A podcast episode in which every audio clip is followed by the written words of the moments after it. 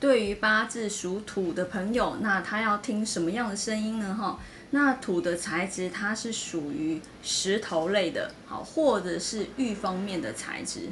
那如果你到呃卖玉的店里面，你会看到很多的石头哈，它会弄成像圆形的哈，很多的玉也是弄成像圆形的。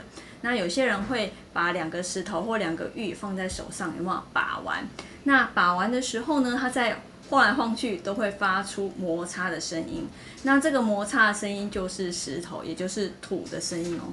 所以八字如果需要土的朋友哈，所以没事没没事的时候可以啊拿一些水晶或者是石头在手上把玩，听听他们的声音，也等于补土哦。好，那我们以上就分享到这边，下次见喽，拜拜。